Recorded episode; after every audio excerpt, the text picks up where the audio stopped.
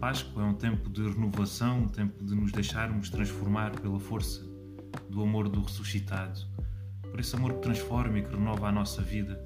E por isso é preciso abrirmos o nosso coração, acolher a Deus, acolher o Espírito Santo, deixar que Ele guie a nossa vida. De outra forma, não, não conseguiremos fazer com que a nossa caridade seja autêntica, com que o nosso testemunho seja verdadeiro aos olhos dos outros.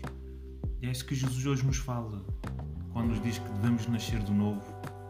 E este nascer de novo é deixar-nos habitar pelo Espírito Santo, é deixar-nos renovar completamente por Deus, para que em nós habite a presença de Deus. E é a presença do Espírito Santo na nossa vida que nos faz compreender a profundidade das palavras de Jesus, que nos faz viver em concreto o Evangelho. Ser, como Chiara dizia, Evangelho vivo, né? encarnar o Evangelho na nossa vida, para que, para que possamos né, dá-lo aos outros, para que possamos fazer da nossa vida também este espaço de encontro de Deus com os outros, para que de facto possamos pôr em comum os nossos bens e pôr em comum a nossa vida com todos. O Papa Francisco diz que os jovens são o agora. Então é agora que eu e tu somos convidados a abrir o nosso coração a Deus, a nos deixarmos transformar por Ele, a deixar que Ele renove a nossa vida, a ir em frente sem medo, a apostar tudo por, por este caminho de renovação e transformação.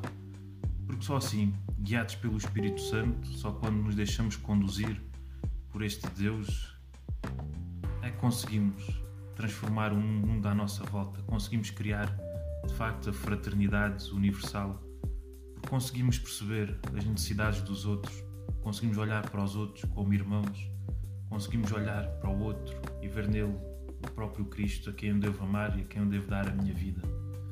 Então não tínhamos medo de, neste tempo da Páscoa, abrir o nosso coração, deixar que em nós venha o Espírito Santo, deixar que Deus nos transforme profundamente, deixar que Ele guie a nossa vida, para que possamos de facto viver em cada momento da nossa vida a Sua vontade nos deixarmos guiar por Ele e possamos viver plenamente a palavra de Deus na nossa vida, para que também a nossa vida possa ser uma página do Evangelho na vida dos outros.